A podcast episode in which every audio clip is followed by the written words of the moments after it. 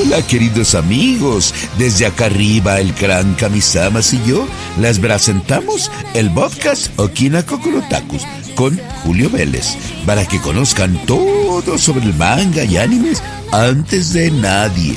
Antes que en ninguna otra parte van a saberlo aquí, así que no se lo pierdan. Acá las esperamos.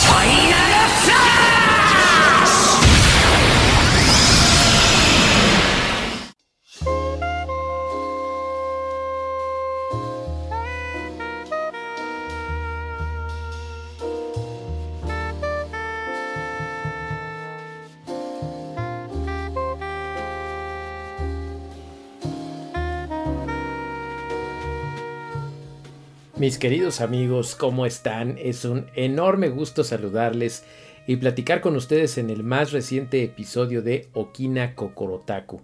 ¿Qué es Okina Kokorotaku? Pues es su podcast favorito relacionado con el manga, el anime y videojuegos de manufactura japonesa, porque principalmente nos referimos a la cultura japonesa, aunque en esta ocasión les voy a hablar de un título que por cuestiones de tiempo y de que se levantó el embargo, pues le pedimos prestado tiempo a nuestro otro podcast que es Jefe Final sobre videojuegos y les vamos a hablar de él, aunque no es de manufactura japonesa, pero yo estoy seguro que a varios amigos que tengo en Japón les ha de encantar. Bueno, pues yo soy Julio Vélez y pueden seguirme en Twitter, por supuesto, y en Instagram con el mismo mote, de la misma manera, arroba Julio Vélez.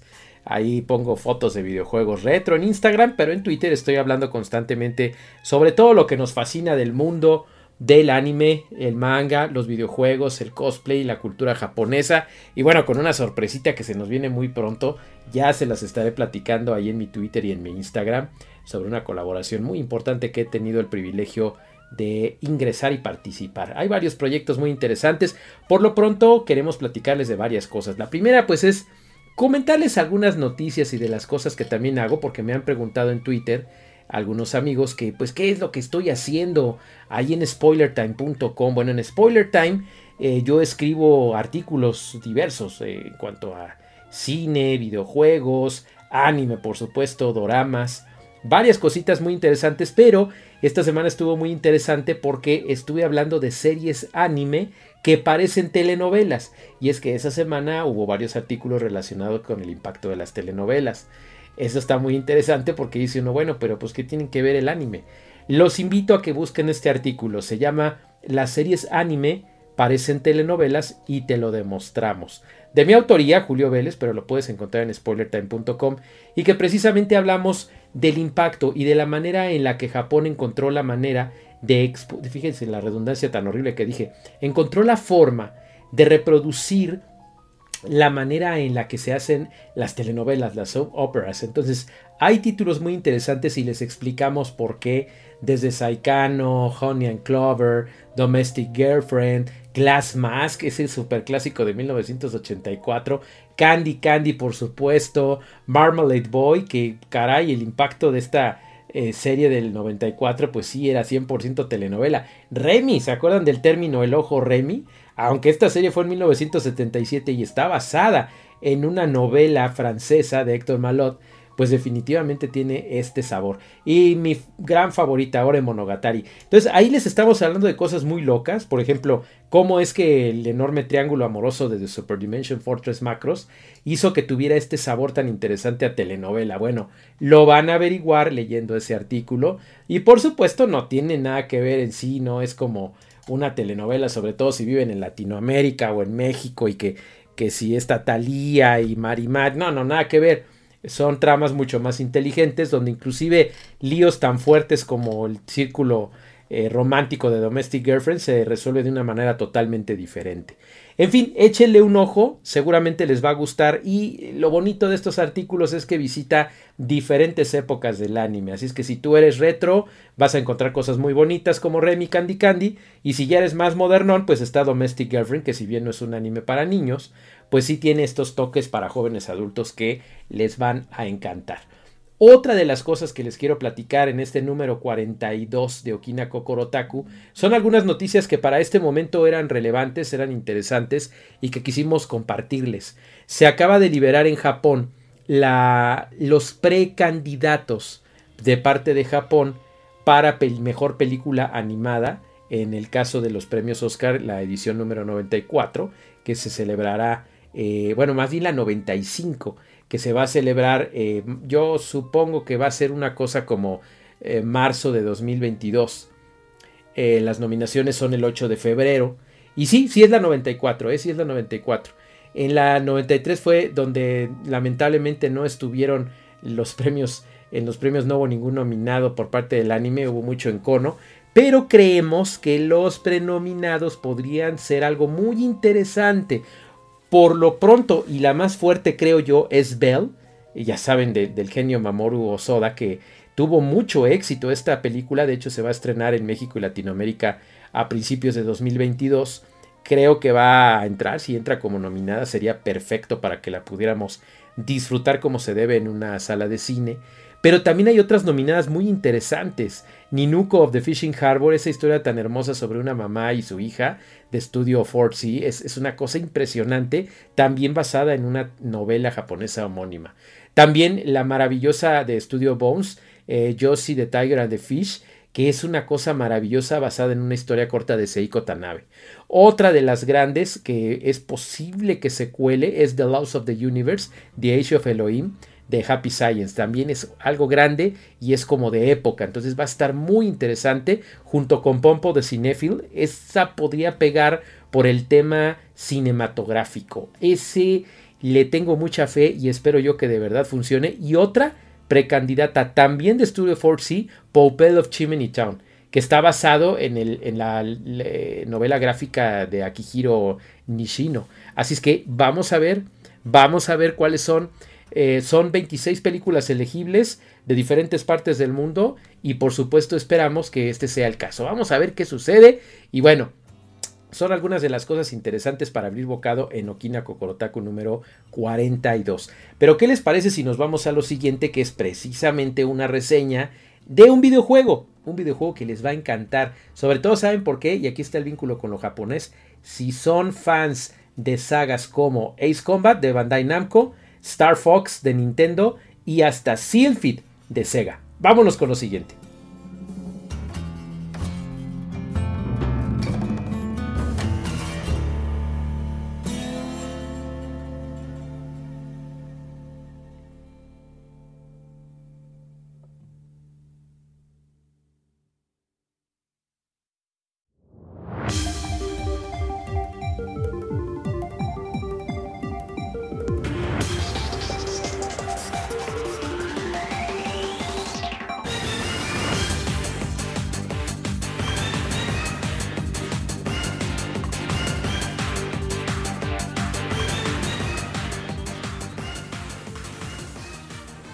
Y lo siguiente es hablarles de un título que a mí me ha causado muchísima emoción.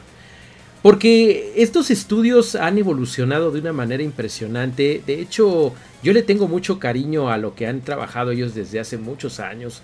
Eh, Deep Silver nos ha traído juegos grandiosos, aventuras en mundos increíbles, eh, eh, juegos de zombies como Dead Island, God Will Fall, eh, Saints the Third, la, versión remasterizada, por ejemplo, Shenmue 3, que nos lo trajeron de vuelta a PC y a PlayStation 4, hacen cosas tan diversas y tan interesantes que el verlos haciendo un título así no hace más que emocionarnos y decir, caray, otra vez van a hacernos cambiar totalmente nuestro pensar. Y de hecho, una de las subdivisiones de Deep Silver es Fish Labs.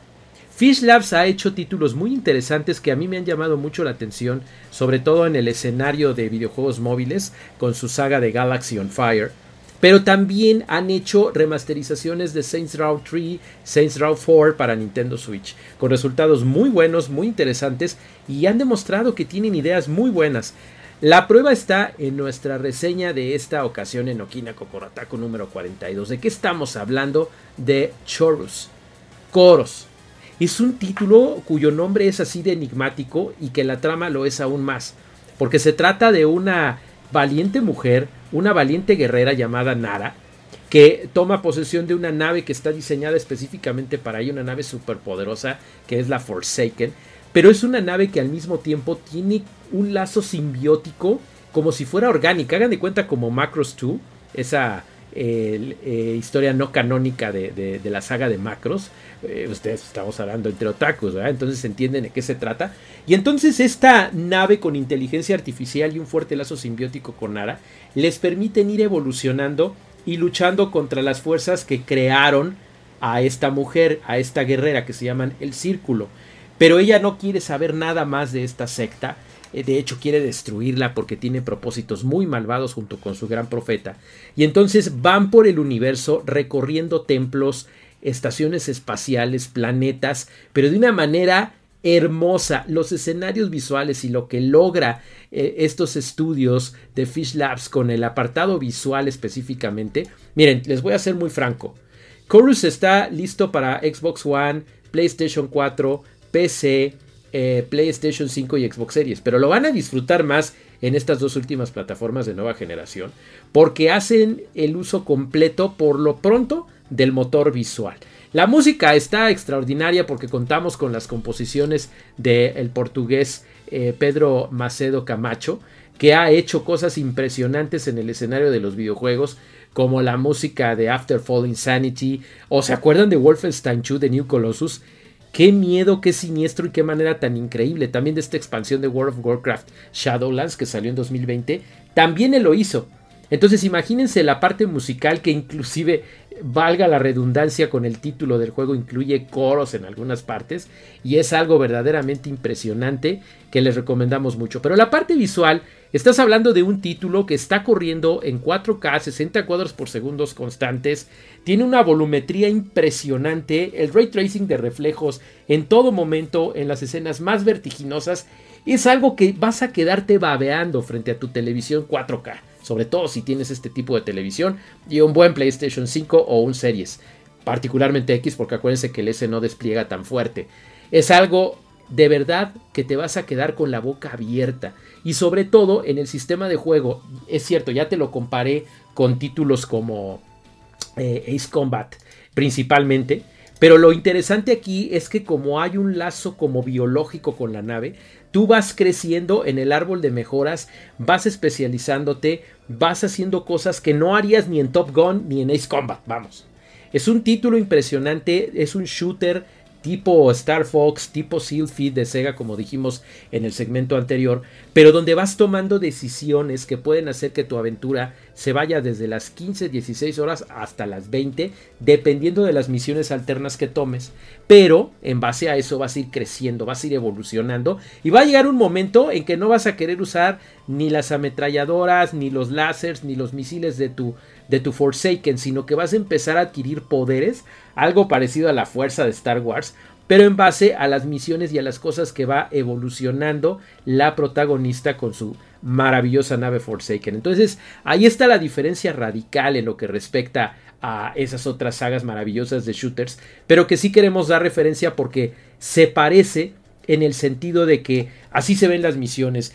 Ahí les voy a poner, mientras están escuchando el podcast de Okina Kokorotaku, entren a mi Twitter, arroba Julio Vélez, ahí les voy a poner unos cuantos videos de cómo se despliega, véanlo en 4K, es una cosa de verdad majestuosa. Inclusive yo podría decir que hay escenas donde se ve más impresionante que el mismísimo Star Wars Squadrons. Y conste que yo amo ese juego. Eh, sobre todo porque la historia está narrada de una manera que se va de lo que conocemos. No inventa el hilo negro, ¿eh? Tampoco. Pero está contada de una manera muy interesante que desde tramas como Star Fox y Sylphid yo no había visto algo tan bien hecho en algo que puede convertirse en una franquicia sin que siquiera parezca la intención de Deep Silver. Ojo, ¿eh? Eso me encanta porque el juego está muy bien construido. No es perfecto, sí tiene algunos detallitos aquí y allá, sobre todo en la eh, consecuente, o sea, no es consecuente en lo visual. De repente las paletas de color, las partes de iluminación, de brillo, de sombras están muy bien. En otro nivel no es que estén mal, pero se ve como desfasado, ¿me entiendes? Se ve como diferente. Otra cosa es que a pesar de que amo que esté el juego con todos los textos en español y el inglés está muy bonito, no tiene las voces en español. ¿Por qué eh, reniego un poquito de esto?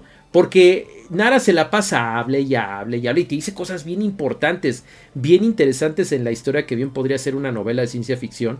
Pero si estás tú clavado y no sabes bien inglés, te vas a perder de un montón de cosas maravillosas que te podrías estar enterando mientras estás jugando si estuvieran en tu idioma nativo. Pero bueno, no se preocupen por eso. Chorus es un juego que de verdad vas a emocionarte, te va a hacer vibrar, te va a hacer saltar de tu asiento, vas a querer terminarlo, aunque tiene algunas partes un poco aletargadas, los pozos, las variantes, la forma diferente de vencer a los enemigos, entrar a estaciones espaciales impresionantes, templos, estar en espacio abierto, ver supernovas atrás de ti, es una variedad impresionante que no necesariamente tiene que ver con una saga como Star Wars o, o Star Trek pero que sí cuenta con una gran historia.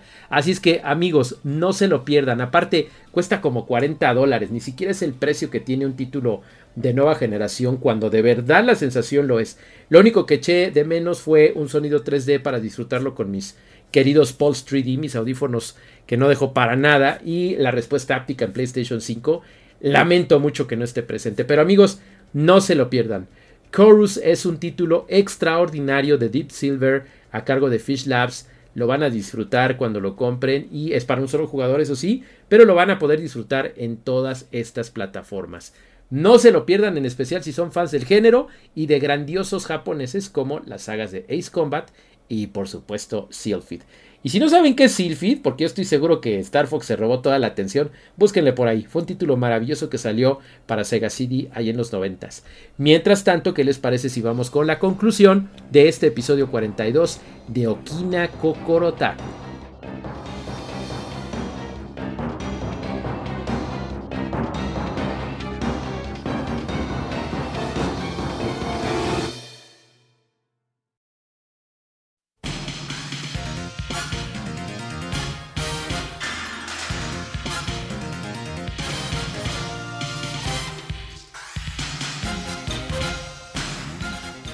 Y para concluir, mis amigos, quiero hablarles de dos temas muy emocionantes para todo otaku fan menor o en mayor grado de la animación japonesa, pero en especial de dos franquicias, Sword Art Online y Dragon Ball. ¿De qué estamos hablando? Bueno, ahí en Spoiler Time les estaba yo contando hace un par de días desde que se graba este podcast que existe el fuerte rumor de que no solamente la ya existente Dragon Ball Super, la batalla de los dioses, que ya está en este momento en HBO Max, no solo ella, no solo las películas previas, sino que la entera saga de Dragon Ball podría estar dentro. Y esto es maravilloso y no es un rumor nada más de un cuatito que dijo y que puso en Reddit y no, no, no, no, no. Hay un Twitter de la cuenta oficial de HBO Max eh, Brasil que le preguntó un fan cuando pusieron la, publicación de todos los estrenos que iba a haber en diciembre. Un fan le preguntó ahí en portugués que, pues, ¿qué onda? Que si iba a estar completa toda la saga de Dragon Ball. Y dijo, ya viene.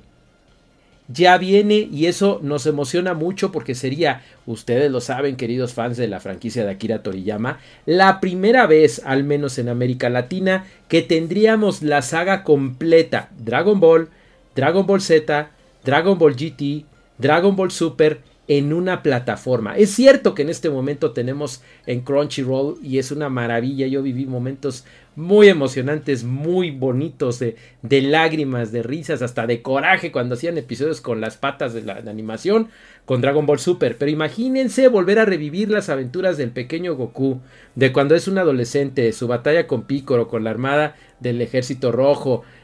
Oh, wow, imagínense tenerlo a un clic de distancia como tenemos ahora los Simpson en Star Plus o como tenemos este todas las películas de, del MCU en, Disney Plus.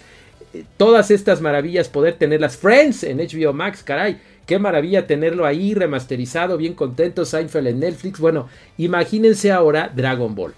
Es un rumor no está confirmado pero sería maravilloso y es eh, congruente con la intención de grandes plataformas del streaming que están siguiendo el ejemplo de Netflix. No vamos a decir Funimation y Crunchyroll porque son 100% anime y los amamos y nos da mucho gusto. Pero estas otras plataformas que no son 100% anime, que están empezando a invertir millones de dólares o millones de yens en tener anime de producción original, traer grandes producciones como Comisan ahí en, en alianzas, eh, The Great Pretender eh, y todas estas series tan maravillosas. Hay unas desafortunadas como lamentablemente como la de Blade Runner que le metieron tanta mano en la parte no americana, no japonesa, sino americana que acabaron dando un sentido medio raro. Pero el asunto es que están haciendo un esfuerzo y el hecho de que esté Dragon Ball en el catálogo de HBO Max va a hacer que miles de suscriptores de todo el mundo, como sucedió con Friends en la misma plataforma, nada más por eso nos metamos a HBO Max. Así es que es un rumor maravilloso que yo espero que se cumpla muy pronto y vamos a ver qué sucede. El otro, de lo otro que les quiero platicar, es sobre algo maravilloso que se va a publicar, eso todavía no se publica, pero se va a publicar en días próximos ahí en spoilertime.com porque les estoy hablando de algo que está ocurriendo. ¿Tienes Funimation? Bueno, ponlo Eres fan de Sao, seguramente ya lo viste, pero yo te invito a que vuelvas a entrar a la temporada 1, la pongas en español y notes cómo en la entrada, y eso te los voy a enseñar tanto en... Ay, entren a mi canal de YouTube de Scrapperman, o se los voy a poner también en Twitter en arroba Julio Vélez, y se van a dar cuenta los que vieron la serie en Canal 5 en México, que es la misma donde dice eh, Otaku presenta y con qué producciones. Ese es el doblaje maravilloso que hizo Cora International y en el que un servidor Julio Vélez tuvo mucho que ver en la parte de, bueno, muchas cosas que se hicieron ahí internamente cuando yo trabajaba en la hora extinta Otaku Latam. Entonces, por favor, el hecho de que esté ahí quiere decir que en congruencia con el anuncio de la temporada 2 con doblaje en los jueves de doblaje de Funimation, ya esto va a ocurrir el 23 de diciembre de 2021. Pongan atención, yo les aseguro que ahí va a estar el doblaje inédito que nunca llegó a Canal 5 porque Canal 5 los burros lo cancelaron ahí la, transmisión de la temporada 2 y sé yo que se había doblado en su entereza. Entonces va a estar entrenado, pero va a, va a estar estrenado en, en, Funimation, pero va a ser el elenco que hizo el doblaje de la primera y de la película Ordinal Scale. A lo mejor me equivoco, a lo mejor no es cierto, pero prepárense para el 23 de diciembre porque estoy seguro que los fans de Kirito, de Asuna y de todo este maravilloso doblaje que se hizo en México no se la van a acabar. Se van a emocionar como locos y van a recomendar que todo el mundo se suscriba a Funimation para ver esta maravillosa historia que sigue dándonos mucho, mucho, mucho. Y de hecho ahorita pues esta película maravillosa que vuelve a renarrar las primeras aventuras de estos maravillosos héroes en un mundo virtual. ¿Qué les parece? Entren a Funimation. Si no están suscritos, hagan una prueba gratis. Métanse a SAO, pónganla en español y comprueben al principio y al final esta presentación, que por cierto la voz es de René Franco, que también estuvo involucrado en aquellos ayeres en Conque. Amigos, con estas emocionantes noticias no me queda más que despedirme. Su amigo Julio Vélez del el podcast Okina Cocorotaco número 42. No dejen de suscribirse. Recuerden que estamos en 19 plataformas diferentes. Sí, yo les había dicho que eran 18, pero ya se sumó, se sumó Podcatcher. Y estamos en Voz Sprout, en Spotify, en Amazon Music, en Google, en Apple y en un montón más que no me acuerdo ahorita. Pero que ustedes se van a poder suscribir desde eh, Voz Sprout y recomendarles a sus amigos que no estén en la misma plataforma. Oye, yo nada más uso Spotify. No, pues también ahí está Okina Cocorotaco. Mira, te paso el dato. Recomiéndenos amigos, síganme también en Twitter y en Instagram como arroba Julio Vélez y síganme leyendo por favor en spoilertime.com y también con mis amigos de almosugoy.com donde se acerca una sorpresa increíble. Prepárense porque se acerca algo grande. También ahí voy a estar poniendo en la semana algunas reseñas de jueguitos japoneses súper maravillosos que no les puedo decir cuáles son porque son sorpresa, pero leanlo en almosugoy.com y también en mi Twitter, por supuesto, arroba Julio Vélez.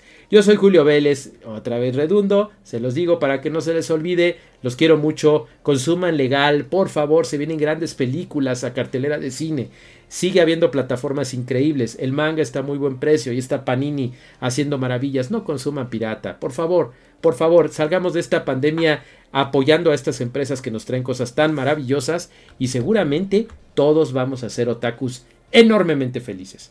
Cuídense mucho, los quiero, hasta la próxima.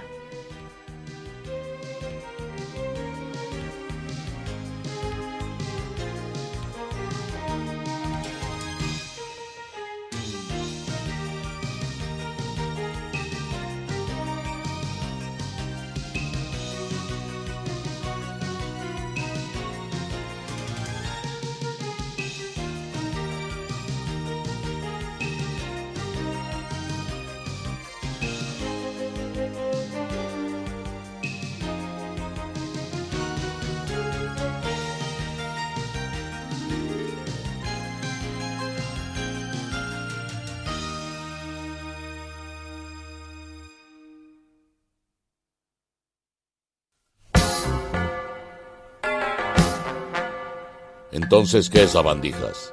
Esto fue Okina Kokorotaku. Ahora están enterados sobre lo mejor y lo más nuevo del anime y el manga. No olviden suscribirse y escuchar el siguiente programa, ¿oyeron?